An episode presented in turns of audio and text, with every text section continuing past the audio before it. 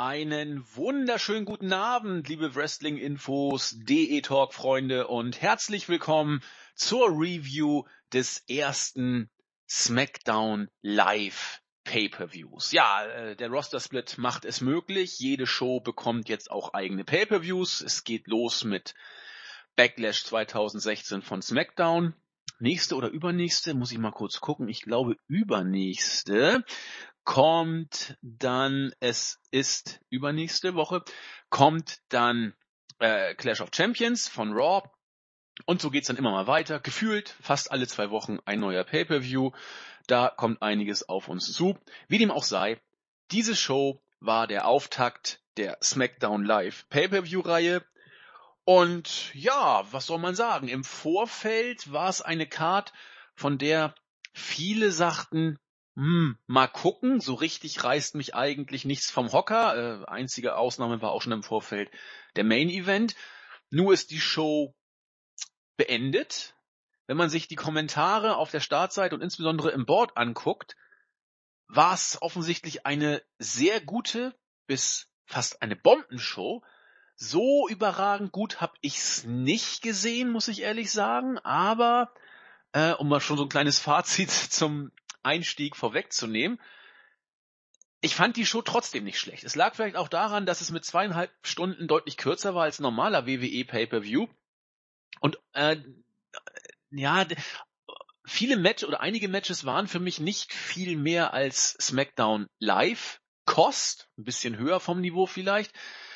Aber trotzdem kam die Show irgendwie, ja, ich, wie soll ich sagen, sie war schon nicht schlecht, so würde ich es mal sagen. War auf jeden Fall nicht schlecht. Ich weiß nicht, wie es mein Mitstreiter gesehen hat.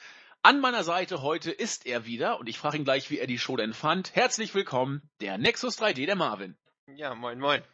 Na? Wie, wie fand ich die Show? Also du, ich, ich gehe da auch komplett mit dir. Ich habe, als ich dann die Kommentare, ich habe ja live geschaut, Kommentare so durchlese, die sind ja wirklich stellenweise wirklich überwältigend. Also liegt vielleicht auch daran, dass dann AJ Styles wirklich dann Champion, äh, den Titel wurde, äh, geholt hat und Champion wurde. Aber so, so gut. Ich fand, es war eine gute Show, aber es war jetzt keine sehr gute oder herausragende Show. Also, wir haben, wir haben ein, ein großartiges Match gehabt. Das war der Main Event. Der Rest war mh, hm, in Ordnung. Also, ich war auch kein großer Fan von Sigler gegen The Miz, wie nee. so manche anderer. Ich äh, auch nicht. Das, das hat mich überhaupt nicht gepackt, das Match. Fand, ich fand sogar stellenweise fast langweilig. Ja. Mm, also, es war, es war für, für die Sachen, die angekündigt waren und hier sage ich mal aufgrund der geringen Erwartungen, gerade weil man ja nicht wusste, was kann man jetzt von einem Smackdown Pay-per-View erwarten und die Card war ja jetzt nicht so hochkarätig besetzt. Dann hat man noch ein, ein, sag ich mal, ein großes Match streichen müssen. Da kommen wir später nochmal drauf zu sprechen. Ähm, es war eine gute Show, aber die hat, die hat mich jetzt nicht äh, so vom Hocker gehauen. Also ich wundere mich auch ein wenig über diese durch großartigen Kritiken, wenn man sich mal so die Umfrageergebnisse anschaut, die, die bewegen sich echt hauptsächlich so zwischen sieben und neun Punkten. Also das ja. finde ich schon, das finde ich schon heftig.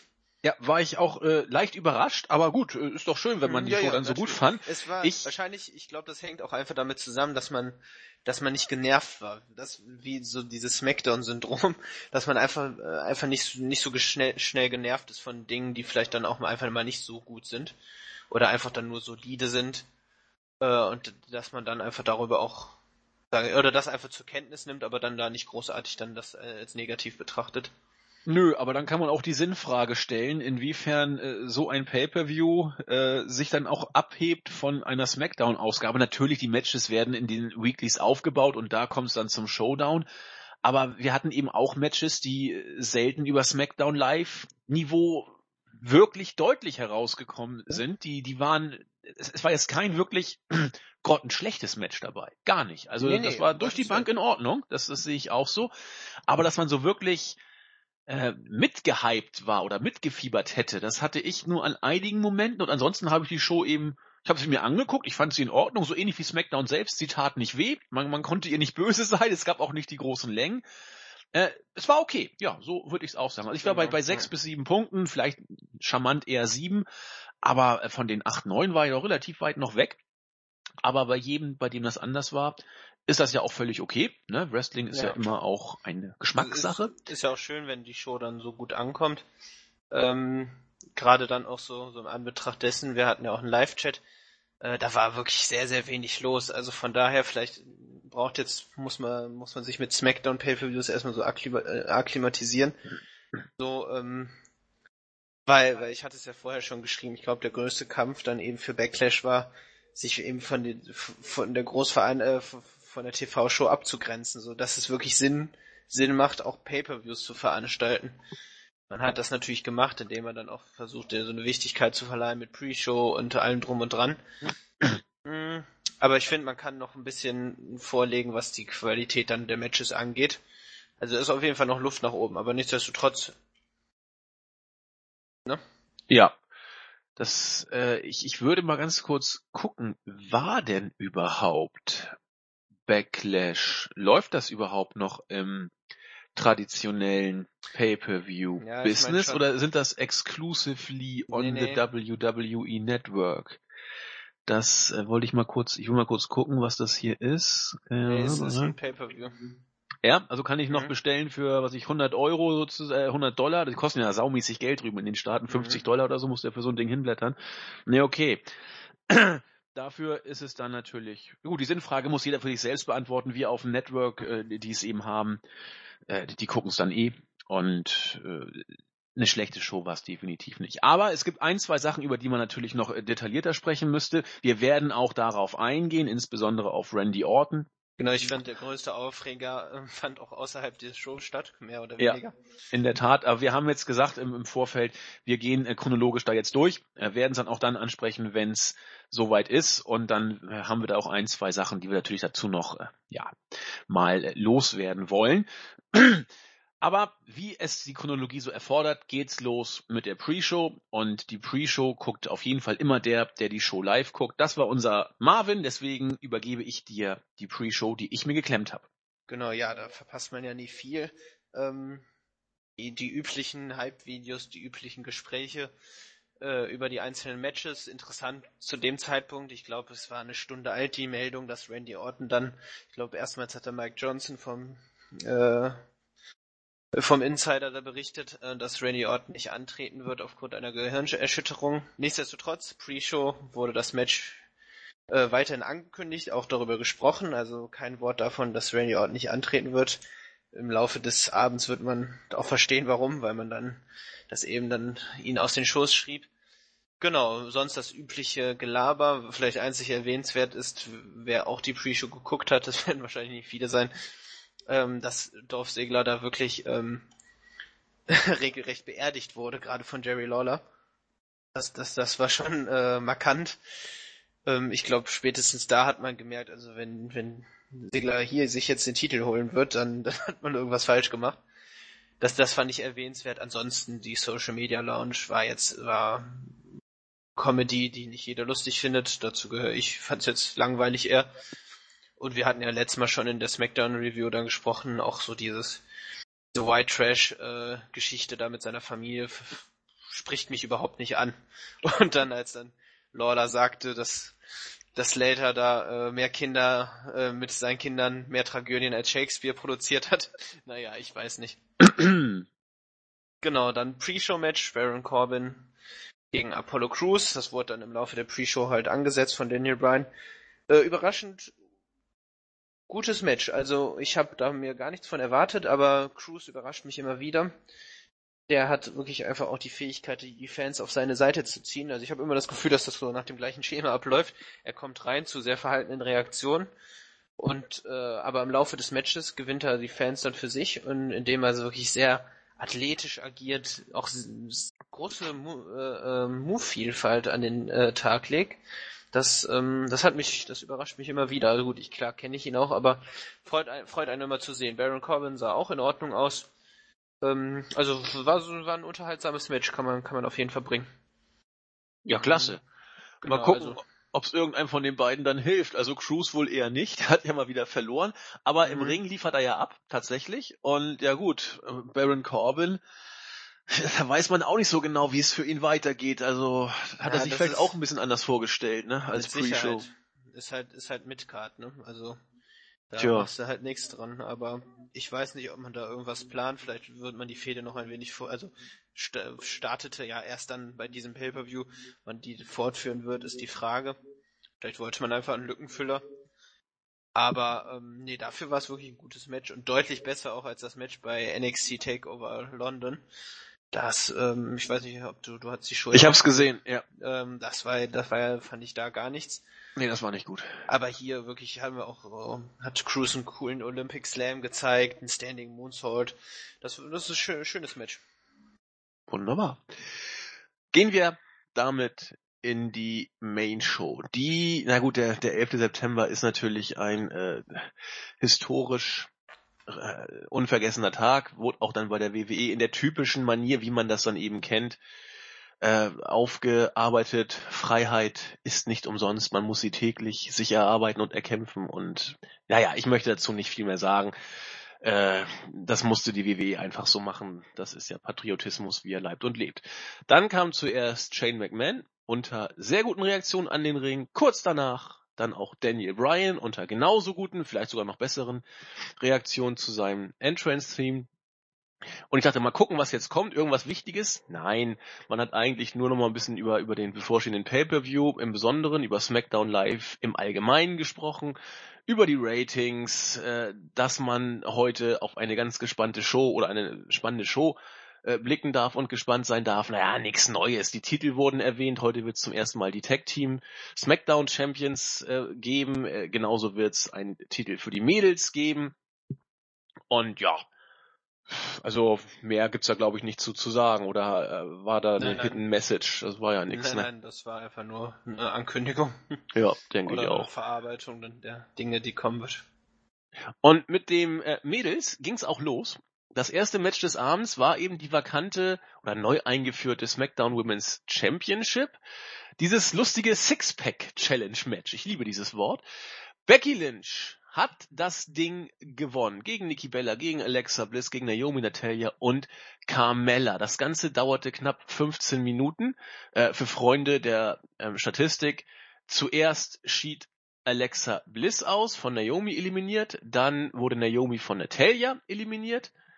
Natalia wiederum von Nikki Bella danach, Nikki Bella dann von Carmella und zuletzt Carmella von Becky Lynch. Man kann also sagen, immer diejenige, die jemanden eliminiert hat, wurde danach auch gleich eliminiert. Das ist ja faszinierend. Ja, aber es ist tatsächlich so, aber ist ja auch letzten Endes nicht wichtig.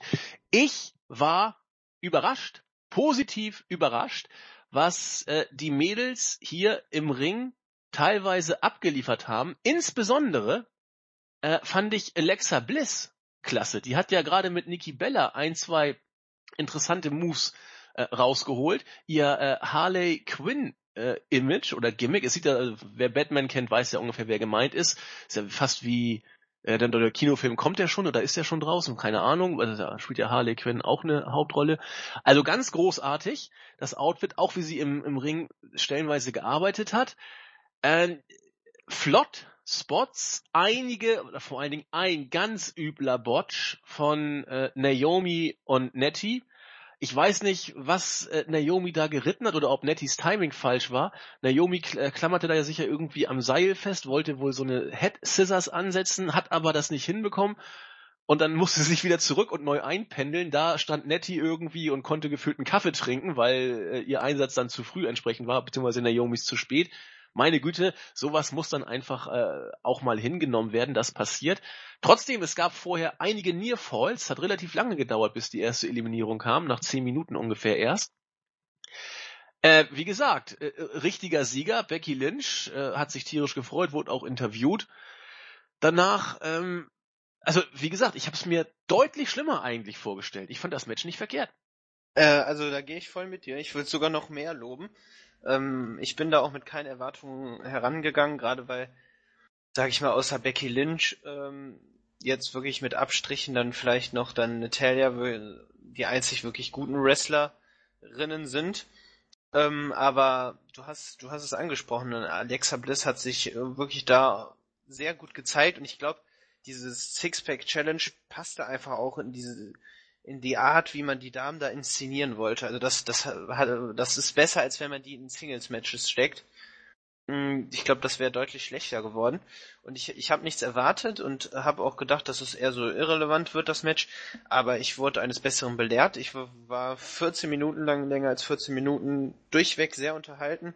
Was, was mich noch überrascht hat, war wirklich die, auch die konstante Schnelligkeit in dem Match. Das fand ich sehr erfrischend, gerade ja. als Opener super. Da war eigentlich nie wirklich Tempo raus. Obwohl man auch, sag ich mal, das, das, das fand ich wirklich auch echt erfrischend. So, man, man hat ähm, also lange Zeit wirklich immer auch so, so Single-Konfrontationen gehabt, dass es so Stück für Stück ging, mal Becky Lynch und ähm, äh, hier Naomi und dann keine Ahnung wer noch und das, das war echt cool, bis dann am Ende, sag ich mal so, als Payoff dann alle Damen zusammen. Und gerade erst nach zehn Minuten die erste Eliminierung fand ich auch schön, weil ich finde diese ständigen, ich versuche dich jetzt zu pinnen, auch wenn es natürlich realistisch im Match selber ist, manchmal doch recht nervig. Ähm, deswegen, das war ein sehr gutes Match, also deutlich besser als erwartet. Und dementsprechend hat man dem Titel im Rahmen seiner Möglichkeiten auch erstmalig wirklich dann einen Wert verliehen und Becky Lynch, habe ich ja auch im Voraus schon gesagt, ist hier die einzig richtige Siegerin. Ja. Man, man hat jetzt, man wird jetzt die Fehde Nikki Bella gegen Carmella weiterführen. Die sind wahrscheinlich jetzt auch erstmal aus dem Titelgeschehen so weit raus für die nächsten Wochen. Äh, werde ich vermuten. Ich vermute, dass diese Fehde auf jeden Fall zum nächsten SmackDown Pay-Per-View No Mercy dürfte das sein, ne? Ähm, genau, No Mercy, wie ich auch gehört habe. Ich musste sehr lachen. ja, No, no Mercy, Mercy, genau. Okay. Ähm, äh, die, die Fehde wird bis dahin weitergehen. Und von Alexa war ich auch sehr begeistert. Die macht, die macht sich wirklich, ist sehr charismatisch, auch am, am Mikrofon. Die war ja vor, in der Pre-Show, wurde sie ja auch kurz interviewt. Äh, das, das finde ich, hat sie schon sehr drauf. Wenn sie jetzt noch ein bisschen im Ring noch ein wenig verbessert, äh, dann, dann haben wir wirklich hier eine gute Wrestlerin. Also, ja. das war ein sehr schöner Start. Das denke ich auch. Also, hat mich mega gefreut die hat sich's wirklich verdient und ich hoffe, dass man sie jetzt ihr einfach mal einen sehr langen Titelrun gibt und hoffentlich auch irgendwie Herausforderungen, gute Fäden und so, weil dann kann sie sich wirklich als Aushängeschild auch etablieren. Und das hat sie sich unglaublich verdient. Ja, die You Deserve It Chance kam dann ja nachher auch. Ähm, passte schon. Carmella wird schwer haben. Also das, ja, das war, das, ja, das, das, das war nach wie vor nicht so klasse. Also Alexa Bliss, wo ich da wirklich durch die Bank weg begeistert war, oder durch die Bank, also sehr, sehr begeistert war, sagen wir es mal so. Nikki ähm, Bella war auch nicht schlecht. nein, genau, also alle, alle. Hm? Alle, auch, auch äh, wenn du Naomi sozusagen die Spot gibst und sie sie nicht dann verbotscht, das, das ist eben bei ihrem Stil so. Und sie ist auch, obwohl viele das auch anders sehen, sie ist einfach nicht die beste Workerin. Sie ist athletisch, nee, sie, sie ist, sie ist ein Spot Monkey, genau. aber sie ist keine Technikerin. Und äh, manchmal verhaut sie eben auf Spots. Da muss man das auch nachsehen, das muss man bei ihr auch einkalkulieren. Das ist auch nicht schlimm. Ähm, aber sie ist eben keine ähm, keine Becky Lynch oder, oder keine Natalia zu ihren besten Zeiten. Das, das ist einfach Fakt. Ne? Und äh, von daher äh, haben alle Mädels ihren, ihre, ihren Job gut gemacht. Nikki Bella, hast du gesagt, hat, hat sehr gut gesellt, hat, hat sehr gut äh, mitgemacht. Nettie hat im Rahmen äh, dessen, was sie zu spielen hatte, auch funktioniert. Naomi bis auf diesen äh, üblen Botch eben auch und, und Becky Lynch und Alexa Bliss sowieso. Nur Carmella fand ich hatte ein bisschen Probleme da ich mitzuhalten. Sie, sie, hat vor allem Probleme mit dem Publikum. Also ja. als Face hat sie nicht funktioniert. Da dachte ich, vielleicht ist der Heel Turn dann die richtige Alternative, aber man kann, man kann mit ihr auch als Heel nicht wirklich anfangen. Sie hat sich jetzt in den letzten Wochen nur über ihre Attacke gegen Nikki Bella identifiziert hat sich nicht weiterentwickelt und das Publikum, das, das geht ganz, ganz schnell in Richtung mir egal, ne? Also sie wird nicht ausgebucht, sie wird nicht bejubelt, so, es war so ein Mischmasch. Also sie wird's echt schwer haben. Ich weiß nicht, was man, da muss man echt nochmal überlegen, ob man da irgendwas. Vielleicht wird die Fehde gegen Nikki Bella jetzt helfen, aber ich bezweifle das. Ja, muss man abwarten, aber sie ist zurzeit wirklich, sie ist nicht bei Go Away Heat, sie ist bei, ist mir egal, was da passiert. Genau, so, und da ist sie, sie kann halt eben im Ring noch nicht glänzen, sie ist in Ordnung, ähm, aber dann, das, man müsste da wirklich markant besser oder markant gut sein um da dann auch Reaktionen daraus zu gewinnen. Das ist, ist ja ähnlich dann wie mit Apollo Crews, der ja auch vom Publikum aufgrund seines sehr einfältigen Charakters und auch seine Promos, wenn man das in der Pre-Show sieht, wie er mit Daniel Bryan da über, äh, darüber redet, dass er mehr Spaß haben soll. Und dann denkst du auch so, Alter, lass lieber, mach, ja, ja. das nicht. Aber im Ring überzeugt er daher und dann ist das in Ordnung so. Aber bei Carmella ist es halt leider dann nicht so. Deswegen mal sehen. Ja.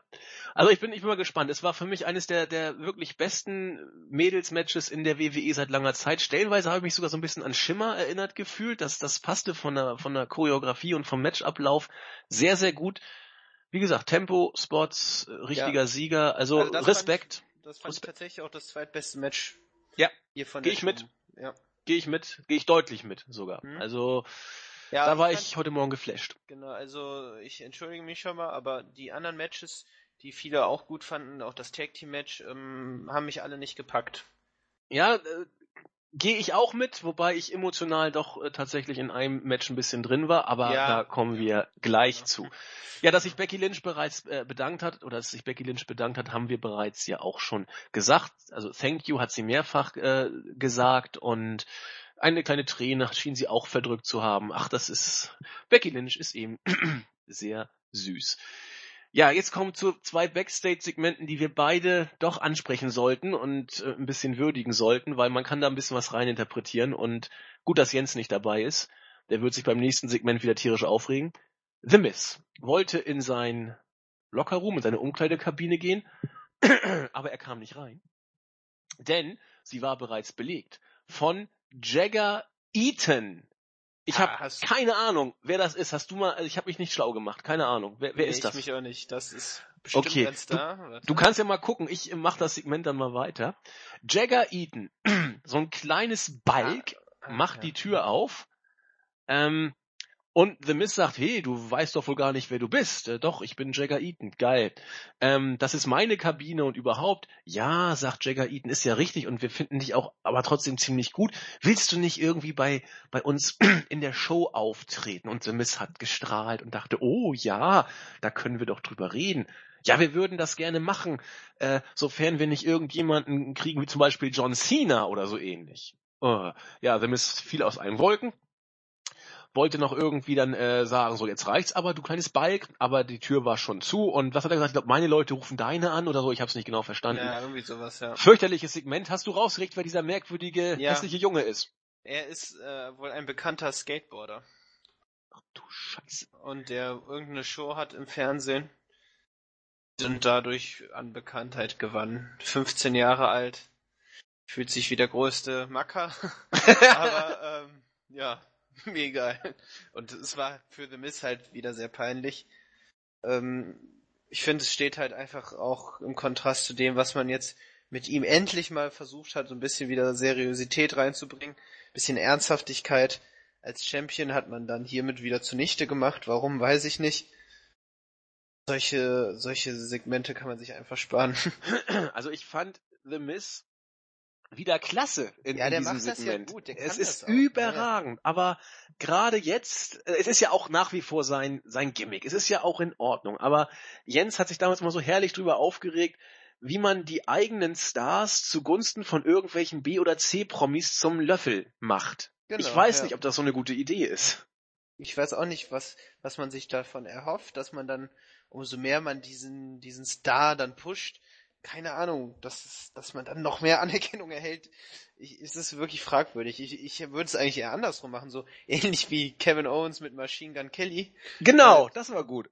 Genau, so, so, weißt du, das ist ja trotzdem eine Ehre, sage ich mal, für diejenigen, äh, die dann auch in den Shows auftreten. Ich würde es halt wirklich tatsächlich andersrum sehen. Oder sonst bewerben sie halt einfach ihr Produkt und das war's. Und man kann vielleicht noch ein Gespräch, so in der Pre-Show lief auch ein kurzes Interview dann mit diesem Jagger Eaton, ähm, Rainy Young führte das, so, so kann man das ja machen, aber warum man dann seine eigenen Stars lächerlich machen muss, da, und vor allem eben gerade The Miss hat das ja früher schon gemacht. Und da, da war er zwischenzeitlich wirklich auch zum Comedy-Charakter mutiert. Aber jetzt hat man ja versucht, ihn wirklich als Champion auch aufzubauen. Ja. Und das, das steht dann dann immer so, dann denkt man sich so, ja, gut, wir wissen jetzt eh schon, dass er, sag ich mal, jemand ist, der äh, wie ein Feigling kämpft und äh, sich beschützen möchte. Das hat man ja, das ist ja auch in Ordnung, dass man ihn so als Charakter etablieren möchte, aber das muss man ja nicht außerhalb des Rings machen. Das kann man ja auch einfach innerhalb des Rings machen, im Verhalten selber und das muss man nicht mit solchen bescheuerten Segmenten. Absolut. Absolut. Ja, wie gesagt, das war, ist mir eben aufgefallen. Hm. Aber du hast recht. Spritzpistolen Kelly unvergessen. Aber der hat ja noch ordentlich äh, eine Powerbomb gefressen. Das war mit Jagger Eaton etwas anders. Das zweite Segment, äh, und ich nehme das jetzt einfach mal als Aufhänger, ich warte jetzt nicht bis zum Match, zeigte uns zweierlei. Zum einen, dass in der Freakshow WWE offensichtlich irgendwo immer je irgendeinen anderen angreift im Backstage-Bereich. So war es diesmal auch. Äh, Bray Wyatt schlich durch die Gänge und man hat nur gesehen, wie Randy Orton auf dem Boden lag und Bray Wyatt immer die Tür gegen sein, sein Bein oder sein Knie geschlagen hat. Randy Orton war schwer verletzt, konnte sich nicht mehr bewegen. Bray Wyatt hat, hat geschmunzelt über sein Werk. Der Mitarbeiter sagte so, geh doch mal bitte hier weg und irgendwann sagte Bray, gut, ich bin fertig, ich gehe auch. Es kam später raus, dass Nee, lassen wir es doch lieber so stehen. Ich muss, ich muss den Bogen dann beim Match erst äh, schlagen, ja, weil. Sollen wir nicht jetzt schon? Aber dann machen wir es doch jetzt. Ja, ähm, man hat dieses Segment gebracht, um Randy Orton aus dem Match zu schreiben. Es kam nachher dann auch noch darauf, äh, als es losgehen sollte, Wyatt war im Ring, Orton sollte kommen, Randy Orton kann heute aufgrund einer Verletzung nicht antreten. Warum ist das gelaufen? Ähm, Randy Orton hatte sich tatsächlich beim Match gegen Brock Lesnar beim SummerSlam eine Gehirnerschütterung zugezogen. Randy Orton hat danach Matches geworkt. Oder? Ähm, nee. Hat er nicht Hausshows geworkt? Nee, nee, da wurde er runtergenommen, jeweils dann auch. Und sogar, glaube ich, auch immer von, ähm, äh, von Das wusste Kane ich jetzt ersetzt. nämlich nicht. Mhm. Ich dachte, nee. er hätte tatsächlich noch irgendwas geworkt. Okay. Was, was dann, die Sache nicht besser macht. Dann nehme ich das jetzt zurück. Randy Orton hat nach neuesten Informationen keine Matches geworkt, aber äh, wurde aus den Shows geschrieben, jetzt offiziell auch, nicht nur Hausshows, sondern aus allen anderen Shows, aufgrund von einer Gehirnerschütterung, die Brock Lesnar ihm durch diese Ellbogenschläge ganz offensichtlich beigebracht hat, ne, von wegen Blood on the Hard Way. Wir wissen noch Bescheid. Bladen ist gefährlich, lieber das andere. Mhm. Dann lass doch kurz da mal drüber reden. Also reden wir drüber. Mach. Genau, wir, wir haben ja schon ausführlich auch in der SummerSlam Review das angesprochen. Ähm, aber es kam natürlich jetzt nochmal auf und ich finde, man kann sich da durchaus berechtigt auch drüber aufregen. Im Forum, liebe Grüße an ihn, äh, jetzt habe ich seinen Usernamen vergessen, äh, Ebel316, genau. Der hatte mhm. äh, im, im, äh, im Thema geschrieben, ja, er ist jetzt ein bisschen albern findet, dass da alle da, da auf Vince rumhacken und meckern, diese harte Tour. Aber wenn man sich das mal vor Augen führt, ist das wir kennen ja diesen Saftladen und wir haben ja schon häufiger so solche Sachen erlebt und aber es ist immer wieder bezeichnend, ja, mit welcher Dummheit und mit welchem Risiko man agiert. Und das ist wirklich in dem Fall auch einfach sehr gefährlich. Im Anbetracht dessen, dass jetzt erst vor ein paar Monaten Daniel Bryan zurücktreten musste, eben aufgrund solchen äh, äh einer Gehirnerschütterung, die sich massiv eben auf seinem äh, äh, auf seinen Kopf ausgewirkt hat und natürlich auch immer im Schatten von Chris Benoit, der ja ähm, die Geschichte brauchen wir ja nicht, äh, brauchen wir nicht nochmal aufarbeiten. Und ähm, ich, ich, mir, mir kommt immer, mir geht's einfach nicht in den Kopf, dass man, dass man hier, ich finde es in Ordnung, dass man hier Blut haben möchte, aber dann das unbedingt auf diese, diese harte Tour, oh, also auf die harte Tour äh, äh hier Blut zu bekommen, finde ich dermaßen gefährlich und dermaßen bescheuert. Also wirklich, ich kann ich kann es absolut nicht nachvollziehen. Also auch diese Argumentation, dass man dann, wenn man jetzt Rasierklingen verwendet, die einfach auch viel sicherer sind, viel ungefährlicher, dass er aufgrund von Sponsoren nicht machen möchte, dass man jetzt sagt, ja, aber wir wollen unbedingt, dann, dann sollte man das Blut einfach ganz lassen und dann nicht sagen, ja, aber wir wollen trotzdem Blut, um das Match zu intensivieren, bla bla bla, und dann eine, jetzt hat Randy Orton eine Gehirnerschütterung und zehn, äh, äh, zehn Klammern da im, in, in den Schädel gehauen bekommen. Nur weil man das auf die harte Tour haben möchte. Und das finde ich einfach unverantwortlich und, und dann, ja, äh, ja, bleiben wir erstmal dabei. Da genau, das Punkt. bleiben wir genau. erstmal dabei. Ja. Randy Orton hat eine Gehirnerschütterung. Das ist immer selten gut für den Kopf. Wir werden darauf zu gegebener Zeit noch zurückkommen. Die Show ist ja noch lang. Erstmal stand das zweite Match des Abends auf dem Plan. Die Usos mussten gegen die Hype Bros ran. Es wurde so schön als Second Chance Tag Team Tournament Match bezeichnet. Und als, äh, ich weiß nicht, wer es war, was äh, Sexton, äh, das ist ja gar nicht dabei, ähm, Otanga, es war auf jeden Fall, glaube ich, nicht JBL, weil der macht ja den Heel. Einer von den Moderatoren hat gesagt, ein Skandal, ein Schlag ins Gesicht für den Sportsgeist sozusagen, dass die Usos überhaupt dieses Match bekommen haben, nachdem sie American Alpha ja vorher angegriffen haben, die sie ja dann doch relativ flott besiegt hatten. Da war ich eigentlich sicher, der Sieger dieses Tournaments kann nur Usos heißen, weil warum sollte man das sonst so entsprechend äh, aufputschen? Auf jeden Fall hatten die beiden dann die Usos gegen die Hype Bros dieses Match zu bestreiten. Die Hype Bros äh, die waren ja in der Tat ausgeschieden gegen Slater und Rhino und deswegen Second Chance sozusagen für beide Teams. Oder habe ich da jetzt einen Denkfehler? Nee, nee, das ist richtig. Genau, genau. So, so war's. Das Match war in Ordnung, würde ich mal sagen. Es war, äh, es war nicht mehr. Ja, es war wirklich nicht mehr. Was hier mir aufgefallen ist, ähm, die Usos als Heel fand ich irgendwie erfrischend. Also die, die haben ja auch einen neuen Entrance jetzt, tanzen nicht mehr so hüppelig durch die Gegend, sondern haben jetzt merkwürdige Jacken an und versuchen arrogant auszusehen. Mal gucken, ob es auf Dauer klappt. Ich fand es auf jeden Fall nach äh, drei Jahren Usos als tanzende Faces in Ordnung und gut. Äh, Mojo Rawley, meine Fresse. Was also, macht er in einem Wrestlingring? Was, was, was macht er überhaupt, frage ich mich. Ähm, der wirkt ja wie ein, wie ein Berserker, der, der irgendwie immer regelmäßig und kontinuierlich am Durchdrehen ist. Und ich meine, äh, ich, ich meine, das, das ist, wenn man da muss man so ein bisschen drauf achten. Ich glaube, Zack Ryder schämt sich manchmal, dass er mit ihm in einem Team ja. ist, weil sie sollen ja die Hype Bros sein und Mojo Rawleys Gimmick ist es ja, möglichst gehypt durch die Gegend zu schreien. Aber meine Güte, kommt der rüber wie ein Einzeller.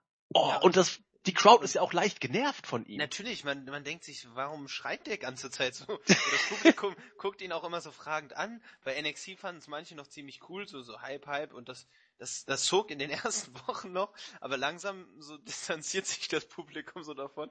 So, ja, Hype schön und gut, aber dafür musst du doch jetzt nicht die ganze Zeit durchweg so schreien wie so ein Verrückter.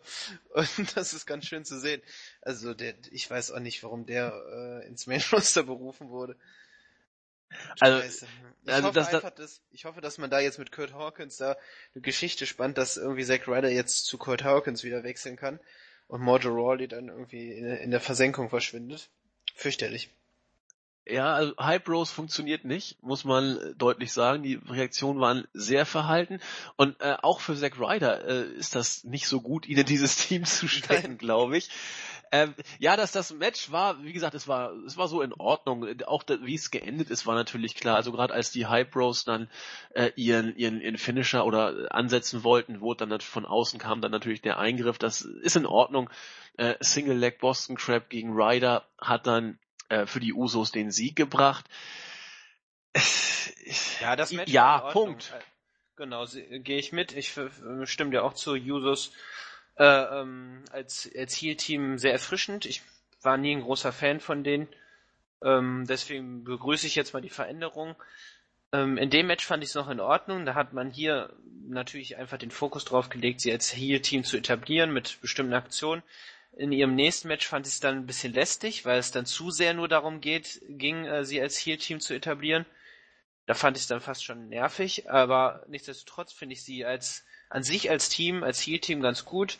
Netter Kleidungsstil, veränderte, verändertes Moveset und so, gerade dann eben mit dem Single Leg Boston Crab einfach mal auch einen anderen Finisher genommen. Ähm, war in Ordnung. Ja, und von der Qualität ja in der Tat sind die Usos ja auch, muss man schon sagen, das, mit das, zu den stärksten Teams gehörend, die bei SmackDown rumlaufen. Ja, ja viele, ja. So viel ist da ja nicht mehr, genau. genau. Ähm, gut, also man wird, man wird die Usos brauchen bei SmackDown, da bin ich mir relativ Auf sicher, um da ja, klar, ein bisschen Tiefe reinzukriegen.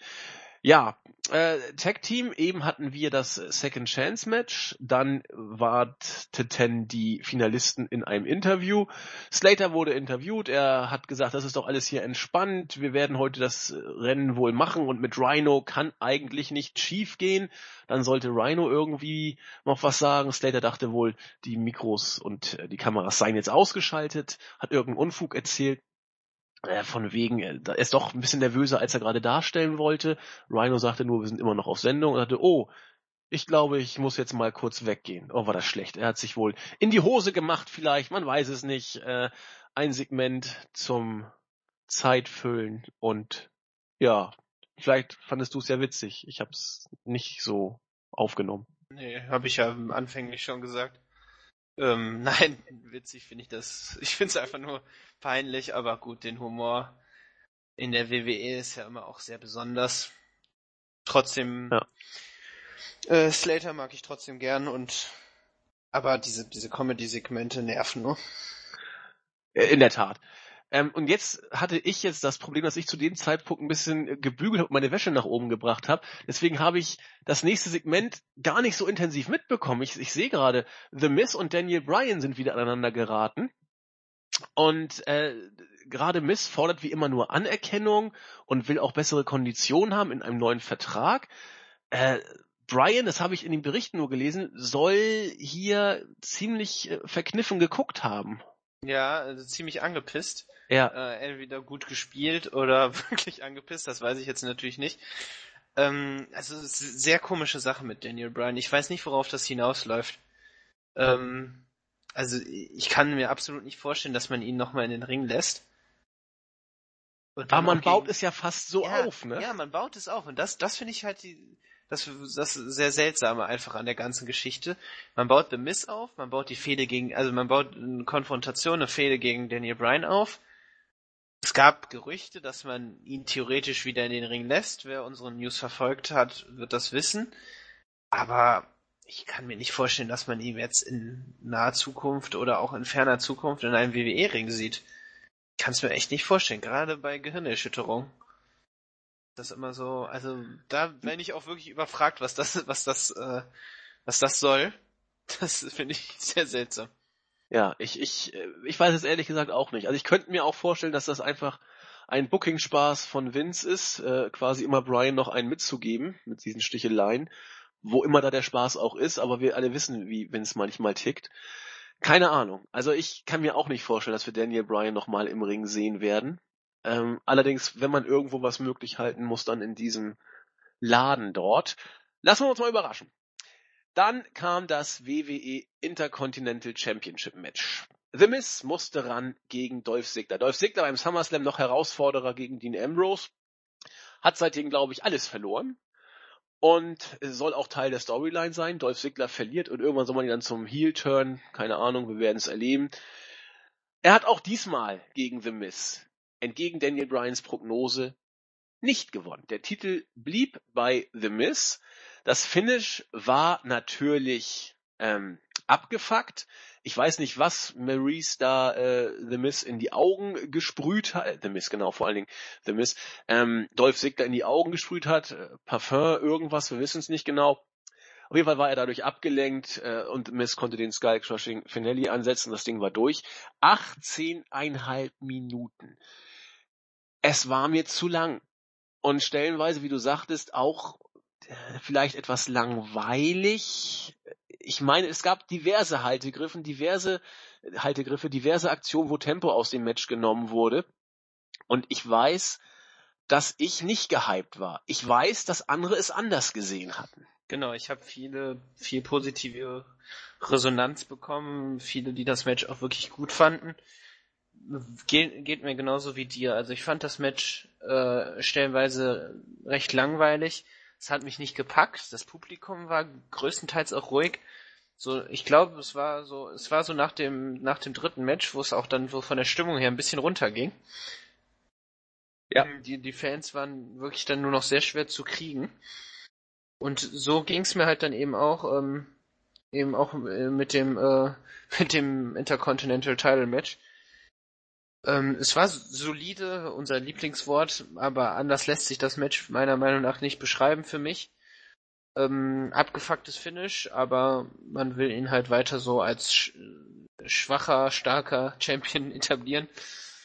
Mm, das, das Publikum kam wirklich dann nur so gegen Ende, so ein bisschen bei ein paar Nearfalls, die in Ordnung waren.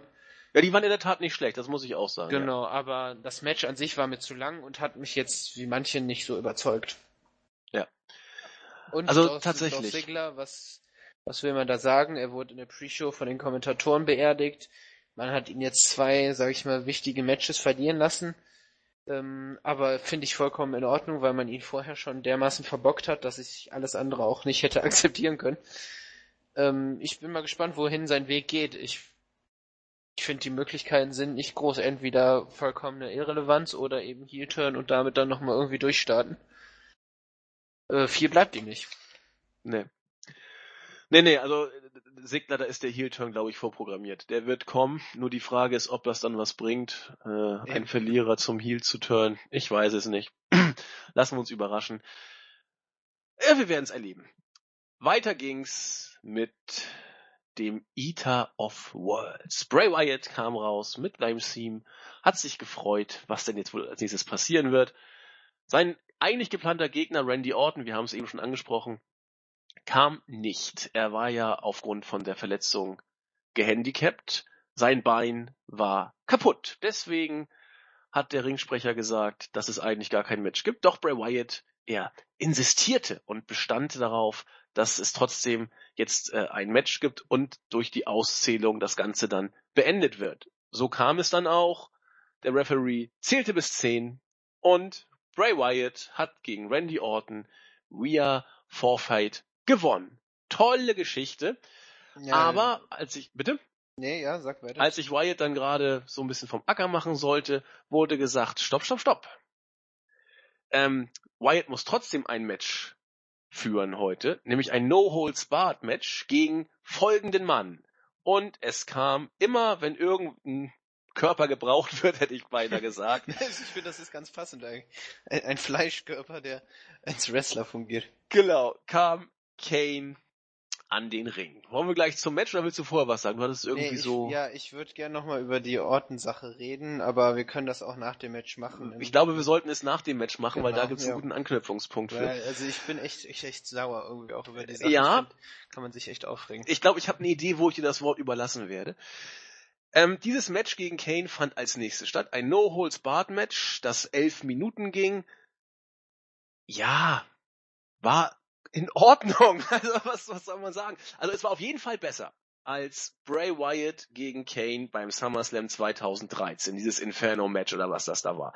Das war ja eine absolute Katastrophe. Da war dieses Match schon ein bisschen besser. Wir haben ja auch einen Senton auf den Kommentatoren, äh, aufs Kommentatorenpult gesehen, das auch gleich danach zusammengebrochen ist. Wir haben ein paar Chokeslams gesehen, Sister Abigail, wir haben Versuche, wir haben eigentlich alles so ein bisschen gesehen. Äh, Kane war bemüht, er ist ja nur auch weit über die Mitte 40 hinaus. Äh, alles, alles soweit in Ordnung. Stühle gab's, Ringglocke wurde auch noch eingesetzt. Nicht toll, aber auch nicht wirklich schlecht. Also im Rahmen dessen, was man von, von den beiden erwarten konnte, gerade von Kane, kann man damit schon leben. Aber irgendwie muss das Ganze ja auch enden. Und ich war mir sicher, also man wird doch jetzt nicht so blöd sein und Kane dieses Match gewinnen lassen. Man muss so mit Bray Wyatt noch irgendwie irgendwas vorhaben. Aber es gab auf einmal Jubel in der Halle. Randy Orton kam humpelnderweise an den Ring, krabbelte dann in den Ring und verpasste Bray Wyatt ein AKO. Marvin. Ja, jetzt, jetzt eine gute Überleitung. Also erstmal der Punkt, wir haben es ja angesprochen, ähm, du hast jetzt zwar nichts mehr dazu gesagt, aber gut, das Thema ist auch durch, dann eben mit dem, mit dem, mit dem Bladen dass man das auf die harte Tour gemacht hat und dann eben eine Verletzung riskiert hat. Man hat übrigens lange Zeit eben nicht angekündigt äh, oder bekannt gegeben, dass es eine Gehirnerschütterung ist. Und gerade das äh, finde ich halt das Unverschämte einfach daran. Also davon mal abgesehen, dass man hier äh, seine, seine Wrestler äh, einem, ein, einem Risiko aussetzt. Und ja, ich gebe hier bewusst den beiden nur eine geringere Mitschuld, weil man ähm, es hätte natürlich auch gut gehen können. Das Einzige, was man so Brock vorwerfen kann, ist eben, dass er da unvorsichtig agiert hat. Aber wenn man eben das auf die harte Tour äh, machen will, dann ist halt eben die, das Risiko auch dementsprechend größer, dass es zu einer Verletzung kommt. Ja, ich meine, guck mal, SummerSlam 15, Taker Lesnar, da haben sie es auch auf die harte Tour Ja. gemacht, ne? Also, Genau. die machen das Also- so. Eben, genau. Und ähm, aber jetzt, das ist halt dann wieder so dieses, das, was WWE scheinbar auch jetzt zum Geschäftsmodell gemacht hat, einfach Sachen ankündigen, wo sie absolut nicht wissen, ob die überhaupt stattfinden können. Und das finde ich bei im Hinblick auf den Pay-Per-View ja wirklich klassische, einfach Verarschung des Konsumenten, falsche falsche Werbung. Das, das, das war, das ist einfach unverschämt und das, man, man konnte nicht wissen, dass äh, man wusste, dass, es, äh, dass er eine Gehirnerschütterung hat, hat aber einfach spekuliert, ja, ähm, wir hoffen mal, dass er, dass er bis dahin äh, äh, die Ringfreigabe erhält. Aber man wusste nicht, wie lang das gehen wird. Und jetzt hat man eben die Konsequenz daraus gezogen und hat dann gesagt, nee, klappt doch nicht. Aber dann mm, hat man das bis dahin einfach geheim gehalten. Und das, das, das ist scheiße. Und was auch immer gut kommt, äh, der RKO bei einer Genau. Gehirnerschütterung, Das, naja, das, ist der, muss, das ist der nächste Punkt. Man lässt ihn dann gut. Die Attacke verstehe ich noch. Da hat man ja auch mit den Beinen gearbeitet. Das ist ja in Ordnung.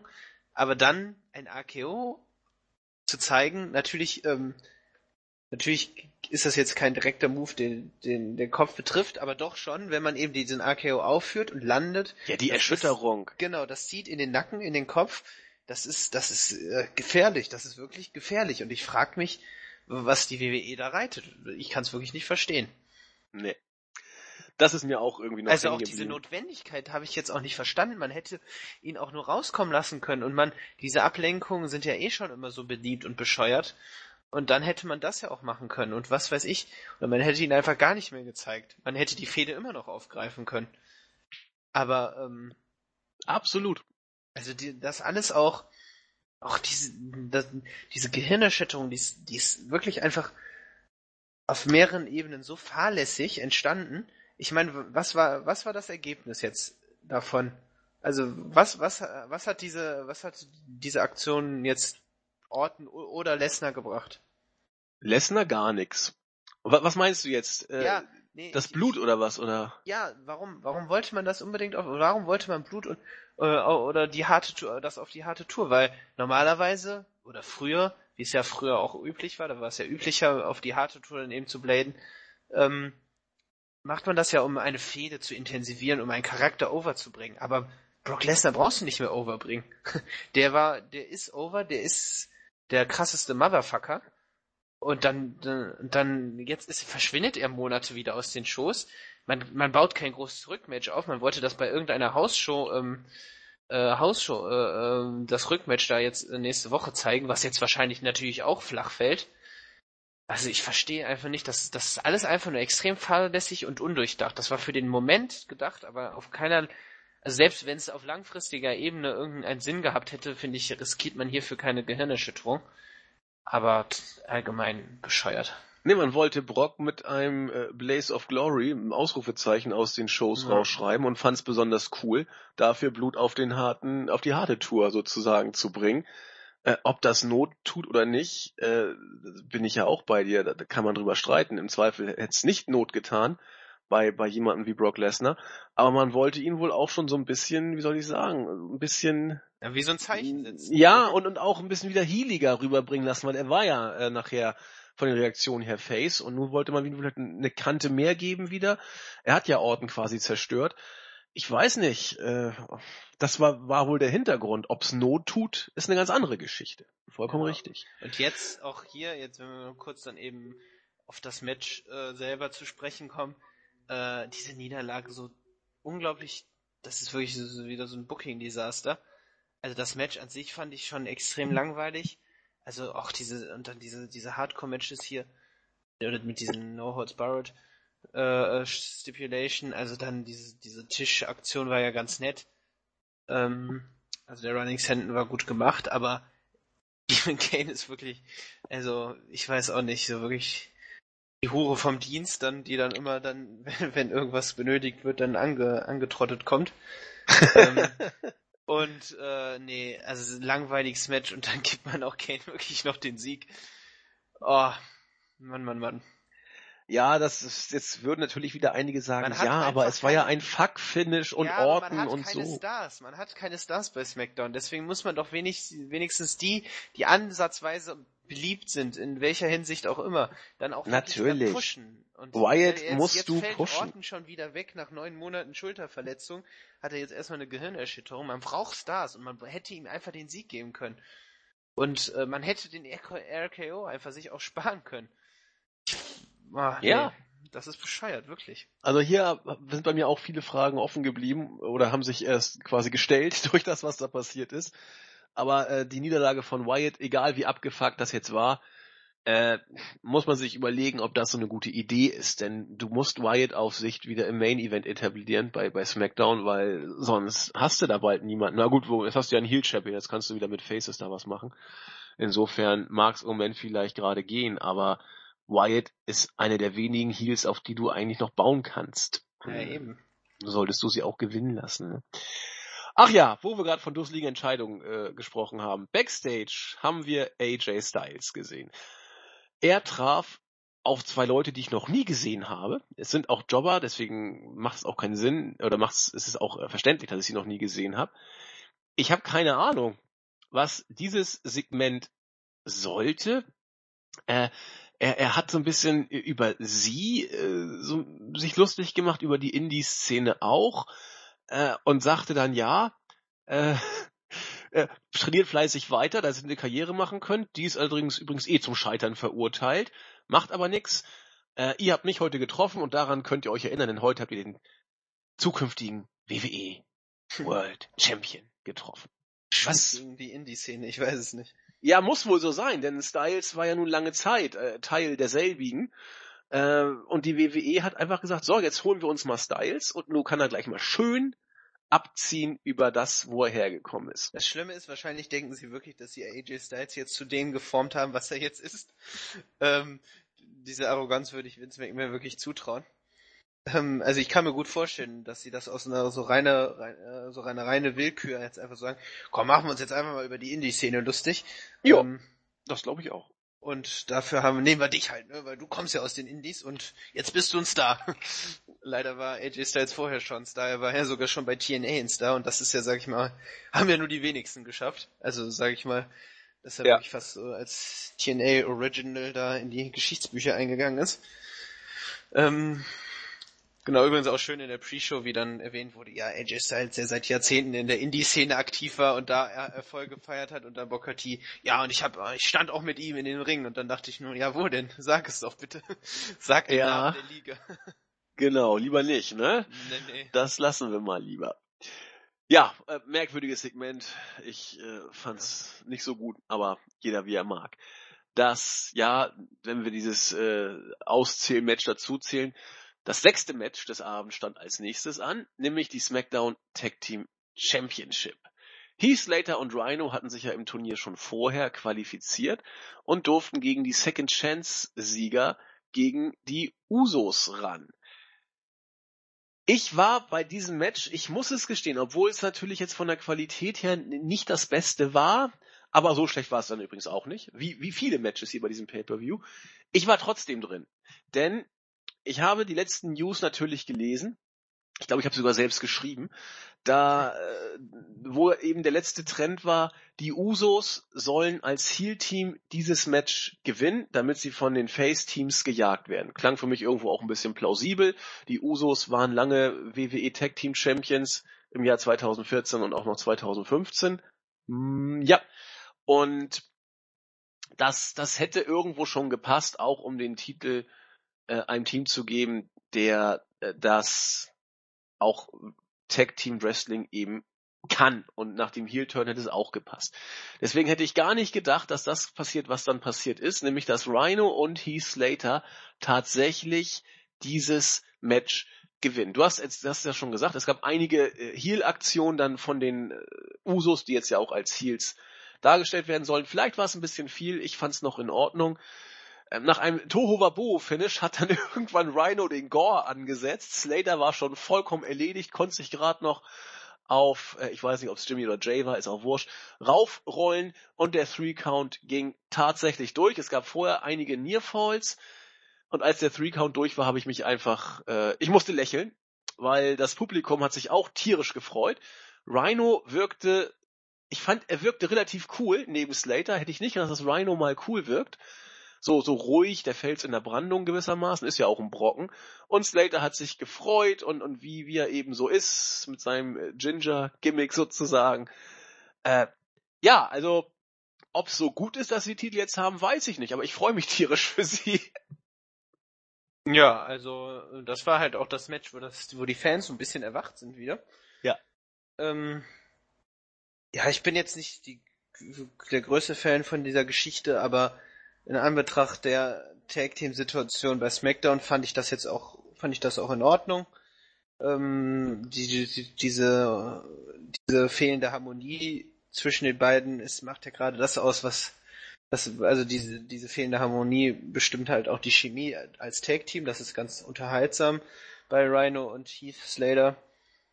Ähm, und Slater ist halt einfach auch eine Erfolgsgeschichte und das, das muss man halt an, einfach anerkennen. Also er war immer der langjährige Jobber und die Reaktionen waren lange auch bei weitem nicht so gut wie jetzt. Man hatte so ein paar äh, äh, Smart Marks, die dann auch ihn immer gefeiert haben für die Sachen, ähm, FreeMB und was auch immer. Ja, Social Outcast, Outcast war eine Totgeburt genau. eigentlich. Ne? Ja, ja, und ähm, aber hier hat man echt aus, aus, aus einer Not wirklich eine gute Geschichte geschrieben ähm, Free Agent und jetzt hat er sich halt wirklich dann den Smackdown-Vertrag erkämpft und ist jetzt Champion. Und das, das ist wirklich, das ist eine coole Geschichte, eine nette Geschichte. Das Match selber, habe ich gesagt, fand ich auch jetzt nicht so doll. Äh, war, war in Ordnung, es tut mir leid, aber es ist halt so, dass das der größte Teil war einfach jetzt auch TV-Show-Niveau. Ja. Also jetzt auch für, für ein Championship-Title-Match war es jetzt nicht, war es echt nicht besonders. Und ähm, ich fand, wie gesagt, die Fokussierung lag zu sehr auf diese Heal-Rolle von den Jusos, aber um sie zu etablieren, ist das auch äh, zu ertragen und gerechtfertigt, aber äh, qualitativ nichts Besonderes, aber ich freue mich für die beiden, mal sehen, wo es jetzt für die hingeht. Ähm, vielleicht versucht man jetzt so noch ein bisschen so die Zeit zu überbrücken mit Übergangsgegnern, so dass man erstmal American Alpha gegen Jusos machen kann. Oder vielleicht American Alpha sofort um die Titel, aber glaube ich eher nicht. Nee, muss man abwarten. Also ich bin auch mal gespannt, was da jetzt passiert. Ich habe irgendwie ein Gefühl, dass die beiden die Gürtel nicht länger nicht lange halten werden. Aber dass Rhino noch mal einen Titel in der WWE gewinnt, ist ja auch schon auch gedacht, eine Ansage. Und äh, wenn man sieht, wie Slater wirklich jahrelang verjobbt wurde und auch die Reaktion außerhalb der Smartmarks Gemeinde eher überschaubar war und was er jetzt an Reaktion bekommt mit dieser Art, äh, wie er sich auch charismatisch und schauspielerisch äh, in den Promos und so rübergebracht hat, man muss Slater eigentlich einfach mögen. Und ja, ich gehörte ja auch zu denen, die in, auch in der Signatur steht es mir seit zwei Jahren oder so drin. Heath Slater und Bo Dallas in Spotlight. Ich fordere es ja schon immer. Und jetzt ist es bei Slater passiert. Und auch wenn die Storyline nachher mit seinen Kindern und seiner Frau dann ein bisschen abgefuckt aus meiner Sicht. Ja, das war, das hat zu ne? Überhand genommen. Das ist halt immer so Sachen, die, die zu Beginn lustig waren, als er dann gegen Brock Lesnar sich stellt und sagt, ich muss meine sieben Kinder ernähren, das war lustig. Aber dann, das ist halt so, das ist halt wieder das WWE-Syndrom, dann will man das ausschlachten und dann wird's halt einfach nur abgefuckt und nicht mehr lustig. Ja. Aber ich Absolut. möchte ganz kurz noch äh, unseren lieben Jens äh, zitieren, der gerade ganz frisch noch was geschrieben hat zu der Show. Ähm, fand ich dann doch auch sehr passend und dann auch nochmal, obwohl ich mich auch sehr über den Titelgewinn für, für Becky Lynch gefreut habe, ähm, hatte er geschrieben, ich zitiere, ich kann mich auch nicht mehr über die Titelgewinne freuen. Was bedeutet es, Titel zu gewinnen, wenn es davon zu viele, viel zu viele gibt, beziehungsweise wenn äh, das Roster nach dem Split so äh, die, die, die Roster nach dem Split so äh, äh schwach sind. Natürlich gewinnt AJ Styles irgendwann den WWE-Titel und äh, Becky den Women's-Titel. Äh, Schaut euch das Roster an. Wer soll den Titel denn auf Dauer halten? Dementsprechend sind die Siege doch absolut nichts Besonderes mehr. Auch die Tag Team Titles, bis auf die Usos und American Alpha durchweg Jobber Teams. Das ist in etwa so viel wert wie eine Meisterschaft in der Regionalliga. Ganz schön für Sportfreunde Lotte, aber eher, be eher bedeutungslos für einen potenziellen Erstligisten. ja, find das find ich, passt schon. Finde ich schon passend, ja. Auf jeden Fall. Also vor allem äh, halt auf das Thema, was wir auch lange behandelt haben, eben diese diese extrem dünnen Divisions. Ne? Also ja, ja. wir haben gesagt, Becky Lynch war die einzige ernstzunehmende Alternative, um den Titel nicht von vornherein so zu zum Comedy-Titel zu machen. Und das ist halt jetzt auch der Punkt, die Tag Team Titles, obwohl ich Heath Slater das wirklich gönne, so, ne, also so richtig, so, so einen richtigen Wert erhält der Titel jetzt auch nicht, ne? Der ist halt nur eher dann so eine so ein Anhängsel dieser Comedy-Geschichte von Heath Slater. Natürlich, aber immerhin, er, er, hat jetzt einen Vertrag sozusagen laut Storyline. Er, er ist so over, wie er noch nie war. Und das ist genau, doch schon das, nicht das schlecht. Ist, das ist auf jeden Fall eine, eine positive Sache. Ich zitiere mal äh, Crestfallen, die ich hiermit auch grüße. Äh, sie hat Jens zitiert und sagt, oder es ist doch was dran. Und die Show hatte eine gute Länge, gute Geschichten, gute Charaktere und Charme. So also kann man es natürlich auch sehen. Ja. Stellenweise war das auch tatsächlich der Fall. Also gerade dann, ähm, was dann auch so Becky Lynch angeht, dann hatte man schon auch das, wieder das Gefühl, dass es, ähm, dass es in die richtige Richtung geht. Ne? Absolut. Ähm, also deswegen war die Show auch kein, keinesfalls schlecht, aber es war mal so, mal so. Und am Ende Main Event fand ich großartig. Also da kommen wir nämlich jetzt auch gleich ja. hin. Äh, nachdem sich Slater gefreut hat, dass er jetzt den Titel hat und auch noch einen neuen Vertrag ergattert hat, äh, kam dann der Main Event. Und da war ich dann noch ein bisschen gespannt, inwiefern man die Kohlen noch aus dem Feuer äh, holen könnte. Im Sinne von jetzt mal richtig gutes Wrestling und nicht nur ordentliches Wrestling. Äh, sie haben es geschafft. AJ Styles musste gegen den Champion Dean Ambrose ran. Styles hatte ja im Vorfeld John Cena ähm, tatsächlich jetzt auch clean in the middle of the ring besiegt. Hat das auch mehrfach in den Weeklies dann betont und sein, sein Cenas Schweißband immer über den ähm, Oberarmmuskel, also Bizeps äh, getragen. Äh, Ambrose hatte sich ja im Vorfeld beim SummerSlam gegen den aus Phoenix aus der Asche und genauso schnell wieder zur Asche gewordenen Dolph Ziggler durchgesetzt, den Titel verteidigt und nun mussten die beiden gegeneinander ran. 25 Minuten haben die beiden ein Match auf die Beine gestellt, das, äh, wie ich finde, vorne und hinten eigentlich passte. Ambrose hatte für mich in den letzten Monaten ich habe es im Board geschrieben, immer so ein bisschen underperformed. Mal hatte er Pech, wie bei WrestleMania, als Brock Lesnar sich schonen wollte für UFC. Mal hat er einfach auch keine so überragend guten Matches abgeliefert. Die Kritik innerhalb der WWE hat ihn da auch schon ereilt. Wir haben darüber berichtet damals.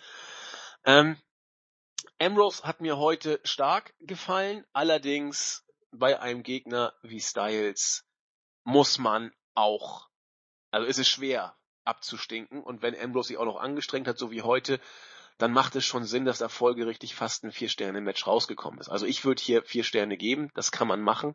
Das ist ein richtig, richtig starkes Match gewesen. Ähm, das Ende war, sag ich mal, gesichtswahrend, so kann man es vielleicht äh, sagen. Ähm, Ambrose wurde gegen den Referee geschubst unfreiwillig sozusagen dagegen geknallt. Dann hat man in der Wiederholung gut gesehen, dass Ambrose gar nicht so richtig wusste, was er machen sollte. Er wollte irritiert wirken, hat dann sich so ein bisschen am, am, am Rücken, dann am Kopf irgendwie festgehalten. dass eben die Konsequenz der Kollision mit dem Referee sein sollte. Weil der Referee eben verletzt war, konnte Styles einen Tritt in die Eier gegen äh, Ambrose ansetzen und danach den Styles Clash. Hier hatte Ambrose doch einige Abstimmungsprobleme. Er hat sich an den Beinen von Styles festgehalten, in weiser Voraussicht. Ja, auf, auf Leider war das äh, der falsche Griff, den er ansetzen musste. Er musste dann noch mal ein bisschen neu zupacken. Gerade als Ambrose die Arme richtig hatte, kam sofort der Clash, wo ich dachte, meine Güte, das hätte auch noch hinten losgehen können. Aber insofern, Ambrose hatte den Kopf oben, dann konnte da doch nichts passieren. Eins, zwei, drei. AJ Styles neuer Champion. Passt. Styles ist im Moment so heiß und hochgebuckt worden, wie ich es fast nicht mehr zu hoffen gewagt hatte. Der hat Cena geschlagen, er hat jetzt Ambrose ja, halb clean geschlagen, sagen wir es mal so. Eigentlich doch ein bisschen abgefuckt, aber immerhin. Styles ist da, wo ich ihn noch vor zwei Monaten nicht zu hoffen gewagt hätte, dass ich ihn da sehen würde.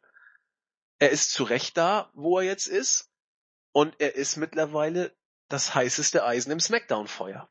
Ja, also ich bin ganz glücklich über seine Entwicklung. Ähm, das, das macht mich wirklich sehr froh, dass man ihn seine Leistung anerkennt und ihn jetzt in, in den Himmel pusht. Da gehört er hin. Kann, er kann das Gesicht dieses Bra äh, äh von SmackDown werden. Und ähm, ich habe mich sehr über den Titelgewinn gefreut. Äh, es war ein großartiges Match. Ich, es, es hat mich unglaublich gut unterhalten. gute Länge. Ähm, Ja, und das sind halt einfach großartige Worker und man hat das einfach gemerkt und ich fand es auch schön zu sehen, wie gut Styles wirklich ankommt. Also Dean Ambrose ist meiner Meinung nach kein Heel. Manche haben es angedeutet, dass, dass er sich so verhalten hätte. Das sehe ich nicht so. Er ist eher der, dieser lockere, lockere Champion, so, so, so ähnlich wie Mick Foley damals auch. Ähm, und äh, jetzt, jetzt finde ich, hat man einfach gesehen, dass Styles einfach noch mehr over ist und deswegen haben sie sich äh, äh, haben die Fans sich auf seine Seite geschlagen. Und ähm, vollkommen zu Recht. Also sie haben echt ein, ein sehr, sehr gutes Match auf die äh, Beine gestellt. Und gerade immer diese Verbindung von hohem Tempo und Entschleunigung passte immer gut. Ähm, und vor allem dann so am Ende wurde es auch echt dann nochmal brutal. Haben wirklich da so nochmal so eine Intensität reingebracht und haben da wirklich eine großartige Matchgeschichte erzählt. Und dieser Payoff war einfach zufriedenstellend und schön. Und das war, war wirklich ein würdiger Abschluss. Und so sollten, sollten auch Main Events von Großveranstaltungen aussehen. Ja. Und man hat jetzt auch keines, keinesfalls Dean Ambrose eigentlich geschwächt. Nur dann kommt halt wieder das Problem, wie will man solche Leute heiß halten, außer sie als äh, ins Titelgeschehen zu stecken, wenn man halt ein recht schwaches Roster hat, ne?